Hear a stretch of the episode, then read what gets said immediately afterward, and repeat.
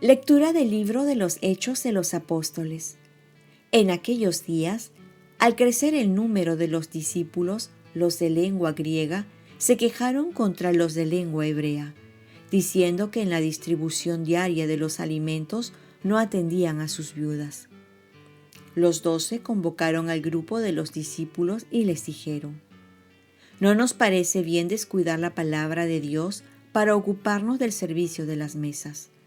Por tanto, hermanos, escojan a siete de ustedes, hombres de buena fama, llenos de espíritu y de sabiduría, y les encargaremos esta tarea. Nosotros nos dedicaremos a la oración y al ministerio de la palabra. La propuesta les pareció bien a todos y eligieron a Esteban, hombre lleno de fe y de Espíritu Santo, a Felipe, Prócoro, Nicanor, Timón, Parmenas y Nicolás, prosélito de Antioquía. Se los presentaron a los apóstoles y ellos, después de orar, les impusieron las manos. La palabra de Dios iba extendiéndose y en Jerusalén crecía mucho el número de discípulos. Incluso muchos sacerdotes aceptaban la fe. Palabra de Dios. Salmo responsorial. Que tu misericordia, Señor, venga sobre nosotros como lo esperamos de ti. Aclamen justos al Señor, que merece la alabanza de los buenos. Den gracias al Señor con la cítara. Toquen en su honor el arpa de diez cuerdas. Que tu misericordia, Señor, venga sobre nosotros como lo esperamos de ti. Que la palabra del Señor es sincera y todas sus acciones son leales. Él ama la justicia y el derecho, y su misericordia llena la tierra. Que tu misericordia, Señor, venga sobre nosotros como lo esperamos de ti. Los ojos del Señor están puestos en sus fieles en los que esperan en su misericordia, para librar sus vidas de la muerte y reanimarlos en tiempo de hambre. Que tu misericordia, Señor, venga sobre nosotros como lo esperamos de ti. Lectura del Santo Evangelio según San Juan. Cuando estaba atardeciendo, bajaron sus discípulos al mar embarcaron y pusieron rumbo a la orilla, hacia Cafarnaún. Ya había oscurecido y Jesús aún no se había reunido con ellos. El mar estaba agitado a causa del fuerte viento que soplaba. Después de remar unos 25 o 30 estadios, vieron a Jesús que andaba sobre el mar y se acercaba hacia la barca, y les entró miedo. Pero él les dijo, Soy yo, no temáis. Entonces ellos quisieron que subiera a la barca, y al instante la barca llegó a tierra, al lugar donde iban. Palabra del Señor. Paz y bien. Dios permite el temor para invocarlo.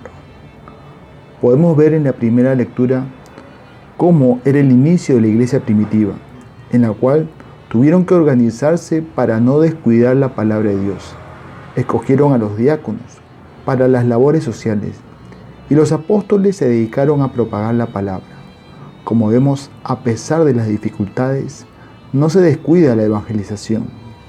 Y todo esto gracias a la presencia del Espíritu Santo que se hacía presente en las decisiones que tomaban. Hoy también no podemos descuidar esta misión de evangelizar en estos tiempos en que los templos están cerrados, no podrán cerrar nuestra voz, nuestra creatividad e iniciativa para seguir llevando el Evangelio a tantas personas que lo necesitan. El Evangelio nos narra los temores de los apóstoles. A pesar que han estado con Jesús, han sido testigos de tantos milagros, como el último que acababan de presenciar la multiplicación de los panes. aún así experimentan temor cuando están en una barca en medio de las aguas que se agitan y los vientos que soplan fuertemente. El temor surge cuando no ven a Jesús, cuando se sienten solos, porque Jesús no está con ellos. Solo cuando reconocen a Jesús, entonces llegan a puerto seguro. El problema es que muchas veces no sabemos reconocer la presencia de Jesús a nuestro lado. Jesús viene de muchas maneras y nos dice, soy yo, no tengas miedo. San Francisco de Sales decía al respecto, Él permite que seamos agitados para inducirnos a invocarlo más ardientemente. Así que a veces es necesario temer para invocarlo y así ver nuestra pequeñez, nuestra finitud, nuestra vulnerabilidad. De esta manera Jesús se manifiesta en el momento preciso porque sabe de qué barro estamos hechos.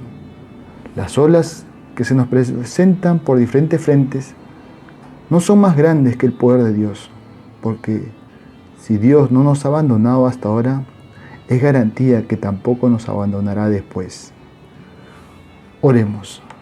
Virgen María, ayúdame a no dejar de llevar la palabra de Dios, ni tampoco a dejar de invocar a Jesús que siempre se hace presente. Ofrezcamos nuestro día. Dios Padre nuestro, yo te ofrezco toda mi jornada en unión con el corazón de tu Hijo Jesucristo que siga ofreciéndose a ti en la Eucaristía para la salvación del mundo. Que el Espíritu Santo sea mi guía y mi fuerza en este día, para ser testigo de tu amor. Con María, la Madre del Señor y de la Iglesia, te pido por las intenciones del Papa, con San José Obrero, te encomiendo mi trabajo y mis actividades de hoy, para que se haga en mí tu voluntad. Y la bendición de Dios Todopoderoso, Padre, Hijo y Espíritu Santo, descienda sobre ti. Cuenta con mis oraciones, que yo cuento con las tuyas. Que tengas un santo día.